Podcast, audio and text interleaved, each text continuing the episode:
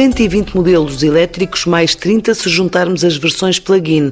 Há um mês, a venda deste tipo de veículos ultrapassou pela primeira vez as compras de carros movidos a combustível e passo a passo avança a rede de carregadores, quer pública, quer privada, e já com equipamentos ultra rápidos.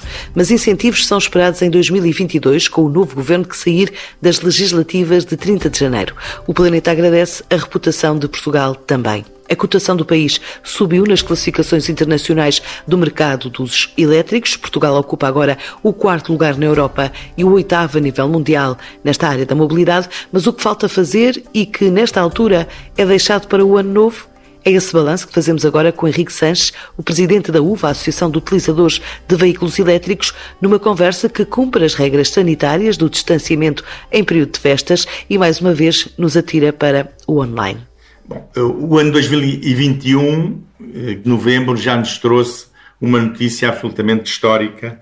Pela primeira vez em Portugal, uh, venderam-se mais veículos, automóveis ligeiros de passageiros 100% elétricos que ligeiros de passageiros a gasóleo. Isto era algo absolutamente impensável há muito pouco tempo. Se calhar há dois, três anos, ninguém pensaria que isto fosse possível. Aconteceu em novembro de 2021. Portanto, a cota de, de, venda de veículos, contando veículos elétricos, contando os híbridos plug-in e os 100% elétricos, atingiu os 31,4%. Portanto, para quase um em cada três veículos vendidos em novembro foi elétrico ou eletrificado e a cota anual, portanto, do conjunto dos 11 meses, está neste momento nos 19,2%. Portanto, praticamente um em cada cinco veículos vendidos durante o ano de 2021 eh, já foi um veículo elétrico, portanto, 100% elétrico ou híbrido plug-in. Esta é a grande notícia para o ano de 2021 e pronuncia uh, ótimas notícias para 2022. Num cômputo geral, nós temos neste momento uh, atingido os 100 mil veículos elétricos, contando todas as categorias, portanto, ligeiros de passageiros, ligeiros de mercadorias e pesados de passageiros e de mercadorias, os 100 mil, as 100 mil viaturas uh, elétricas neste momento a circularem em Portugal. Foram 3.423 veículos elétricos vendidos, um aumento de cerca de 50% em relação ao mês homólogo, a novembro de 2020. Eh, e se compararmos com os veículos com motores de combustão interna, os veículos de combustão interna no acumulado de 2021 eh, caíram as suas vendas 5,6%. Portanto, as notícias são ótimas do ponto de vista das vendas e da oferta. Nós temos neste momento 120 modelos 100% elétricos à venda em Portugal, mais cerca de 30 híbridos plug-in à venda. Portanto, temos 150 modelos de veículos elétricos e eletrificados neste momento disponíveis à venda em Portugal. E os carregadores acompanharam essa subida de quase 50% das vendas, ou seja, a nível de infraestruturas, que passos foram dados, quer na implementação de carregadores, quer na potência instalada. Chegaram os chamados super ou ultra carregadores. Foi isto? A rede pública de carregamento mais que duplicou a oferta e temos a esta rede pública de carregamento de juntar algumas redes privadas que vêm complementar a rede pública e aliviar a própria rede pública do, do, da, da, do, dos utilizadores. É o caso da rede da Tesla, é o caso da rede Continente Plug and Charge, mas é o caso também de algumas redes de alguns concessionários, a Nissan, a Renault, a Porsche, a BMW, a Volkswagen, que têm instalado carregadores na sua rede de concessionários que permitem também aos seus clientes poder aí carregar uh, as suas viaturas elétricas.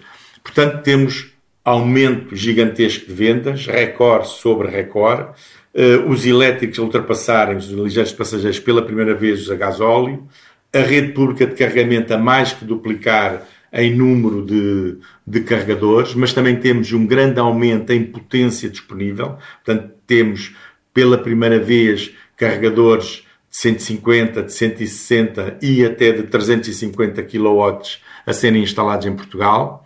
Temos também uma abertura da rede cada vez mais para o interior, para as zonas junto da fronteira com, com Espanha, e portanto temos a rede a, a aumentar, quer em termos de capilaridade, quer em potência disponível, o que veio diminuir o tempo de carregamento dos veículos elétricos. Mas nesta altura, o que falta fazer para 2022 ser melhor ainda eh, que este ano? Por exemplo, a nível de custos de manutenção, já compensa ter um veículo elétrico? Uh, o que é que ainda falta, chamemos-lhe assim? Bom, o preço também caiu ligeiramente, portanto, cada vez mais se aproxima de um veículo equivalente, equivalente com motor de combustão interna e se contabilizarmos os custos de utilização e de operação do veículo, então eh, é muito mais vantajoso neste momento adquirir um veículo elétrico.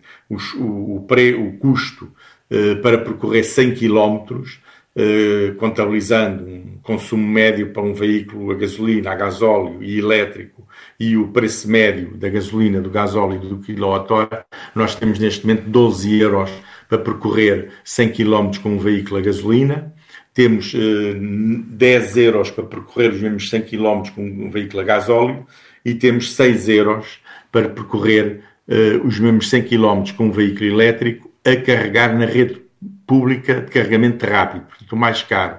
Se eu carregar em minha casa, nas casas de cada um, pois esses 100 km custam-nos cerca de 3 euros, mas se tivermos uma tarifa biorária e, portanto, carregarmos a partir das 10 da noite, como pomos a máquina de lavar louça ou de lavar roupa a, funcionar, esse carregamento de 100 km fica-nos num, num euro e meio.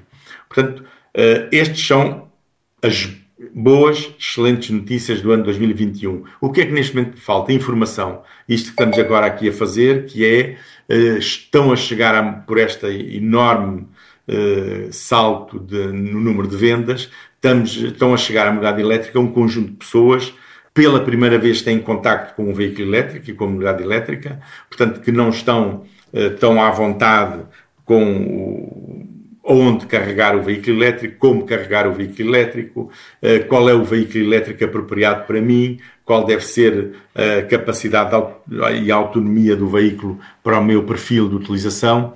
E, portanto, neste momento, o que é muito importante é dizermos às pessoas dar boa informação, informação credível, existe má informação a circular, existe alguma desinformação também uh, a circular, mas existe fundamentalmente falta de informação. E essa informação que nós devemos dar às pessoas. A rede tem neste momento quase mil postos de carregamento rápido, super rápido e ultra rápido, uh, praticamente nas todas as autoestradas do país, mas também já em algumas cidades. Temos um, uma rede de carregamento normal, portanto, em, em, corrente alterna, que já ultrapassa os 6 mil pontos de carregamento, centros comerciais, grandes superfícies, hotéis, parques de estacionamento e na via pública, na, na, na, nas grandes cidades e até em praticamente todas as cidades. Então, o que é que se perspectiva para o próximo ano? Uh, até ao final do primeiro trimestre de 2022, haverá um, pelo menos um posto de carregamento para veículos elétricos em cada uh, sede de, de conselho. E, portanto, temos este, inauguraram-se pela primeira vez estações de carregamento rápido multicarregadores, temos três em Portugal, cada uma permite o carregamento simultâneo de 12 veículos elétricos. Portanto, está uma uh, em Belém, outra no Parque das Nações e outra no Campo Grande. Portanto, permite o carregamento simultâneo rápido a 50 kW de 36 veículos elétricos, 12 por estação, mas existem outras estações.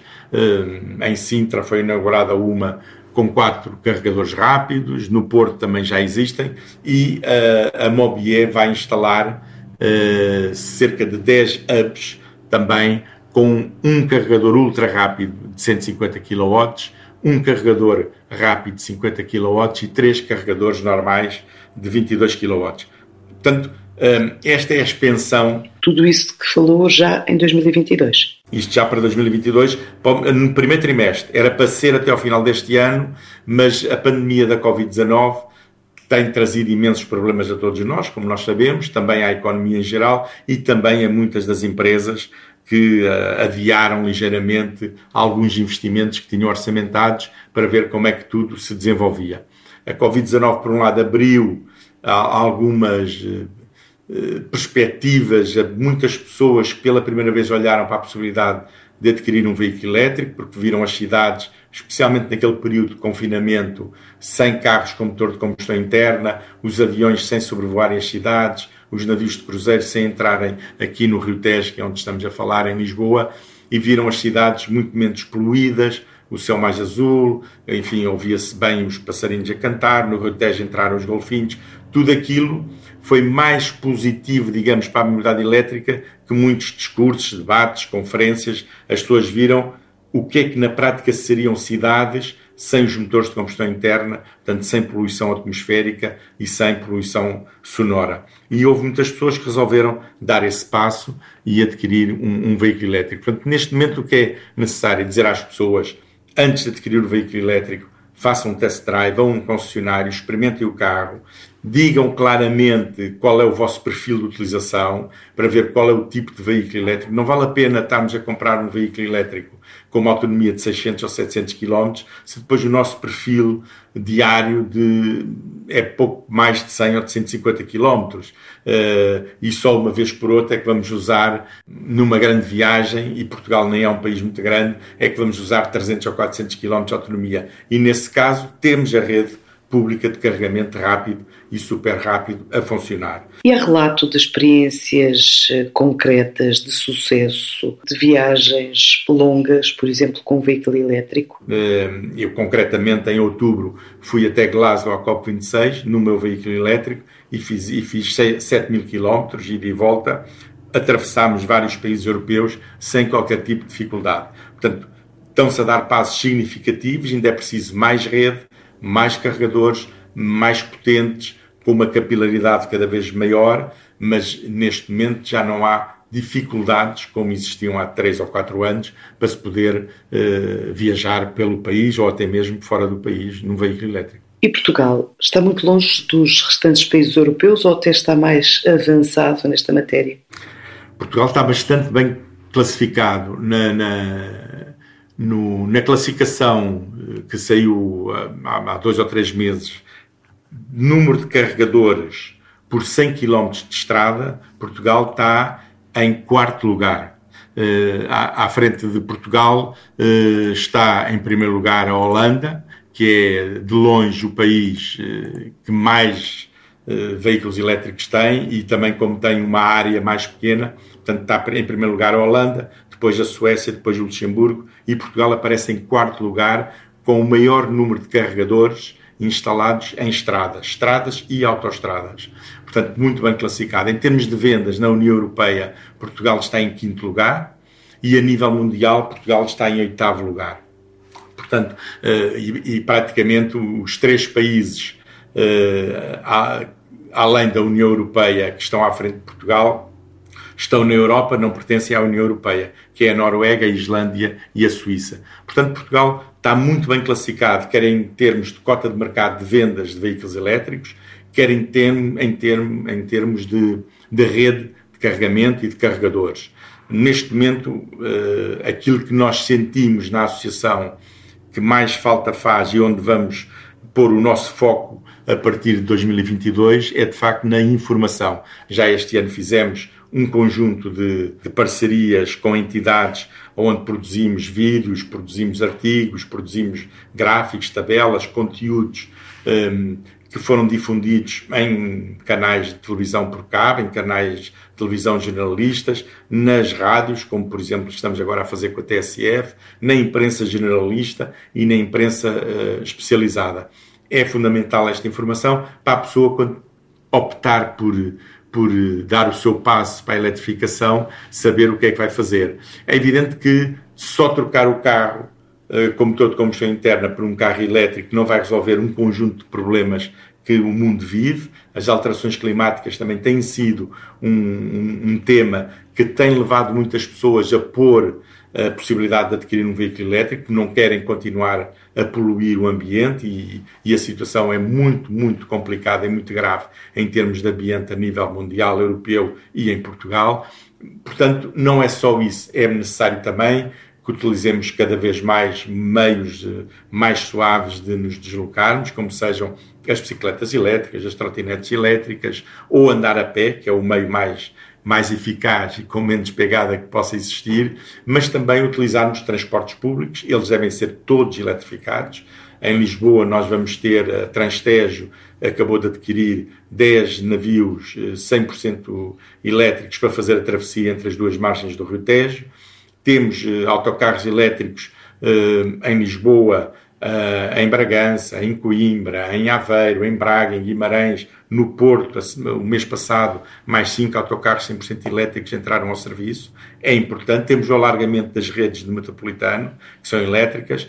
Temos um especial cuidado também, devemos ter um especial cuidado no alargamento do, da ferrovia e do comboio, para que, para grandes distâncias, se use mais o comboio elétrico do que o avião.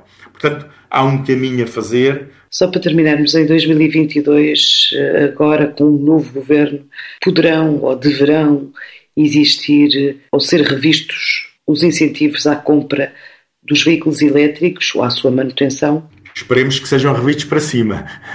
Nós entregamos uh, ao, ao, ao, atual governo, ao governo que tem funções uh, a quando da, da, discussão do orçamento para 2022, algumas propostas uh, que, que, basicamente diziam aumentar a quantia para os incentivos à aquisição de veículo elétrico, ser também introduzida um, uma majoração quando fosse entregue um veículo com motor de combustão interna para abate, e essa majoração era cada vez maior conforme a antiguidade do veículo, um, e também um, a introdução de outro tipo de, de benefício ou a manutenção dos benefícios atuais, por exemplo, para as empresas em relação ao IVA, mas a introdução de outro tipo de, de benefícios que existem noutros países, um deles é a Noruega, que é um case study, que é um benchmark para todos nós, que é, por exemplo, redução nas autoestradas, redução em travessias de ferryboat, eh, redução em travessias de pontes. Já temos alguns descontos a funcionarem neste momento em Portugal. Ainda não temos a totalidade daquilo que está aprovado até implementado, que é 75% de desconto nas, na, na, através da Via Verde na, na, nas portagens das autoestradas, temos já descontos nas pontes uh, que ligam Lisboa à outra margem, quer na Vasta Gama, quer na 25 de Abril, para veículos elétricos, e temos também na ligação ferryboat que liga Portimão ao Funchal, é pena, é só ser num curto período do, do ano, também descontos para o veículo elétrico. Portanto, um, ehm, o caminho está a ser feito, o que nós eh, esperamos é que o governo que sair das próximas eleições em janeiro seja um governo que, olhando para aquilo que já foi feito e para aquilo que urge fazer, que ainda avance mais em termos de mobilidade elétrica. É só, não, há, não há outro caminho. Eh, nós ou fazemos esta transição uh, energética, que é cada vez usar mais a eletricidade para nos deslocarmos e que essa eletricidade seja cada vez mais tiver, tenha a sua origem em fontes renováveis, esse é o caminho, não há volta a dar, e Portugal este ano até deu um exemplo com o, o fecho, por exemplo, da, da, central térmica do Pego ou o fecho da refinaria de Matosinhos da, da Galp. É um caminho inexorável, é este o caminho, ele vai acelerar. É evidente que têm que ser ponderados pelo Estado uma série de consequências que este caminho eh, obriga o Estado a tomar providências em relação, por exemplo, aos trabalhadores, que têm que ser, obviamente, que eh, realocados a outras áreas de, de, da economia. Agora, que as centrais térmicas não é vão fechar, já fecharam. Portugal já não produz eletricidade a carvão desde há cerca de um mês. Portugal vai cada vez menos, e, e especialmente se quisermos estar eh, protegidos às variações de preço dos mercados internacionais, quer do petróleo, quer do gás, aquilo que temos que fazer é aumentar a nossa produção de eletricidade renovável, porque isso é nosso. O sol é nosso, o vento é nosso, a chuva é nossa, os rios são nossos, a geotermia nos Açores é nossa, as marés, as ondas, são tudo formas de produzirmos eletricidade de uma forma renovável e que nos protege também da flutuação dos preços a nível internacional, do petróleo ou do gás, e como sabemos, a eletricidade no mercado ibérico, no MIBEL, está indexada ao preço do gás e, portanto, qualquer variação de preço no gás tem implicações também na, no preço da eletricidade. Bom, e com esta escalada do preço das chamadas commodities, eh, onde se inclui o gás e a eletricidade, os combustíveis, e arriscando uh, a pergunta numa altura,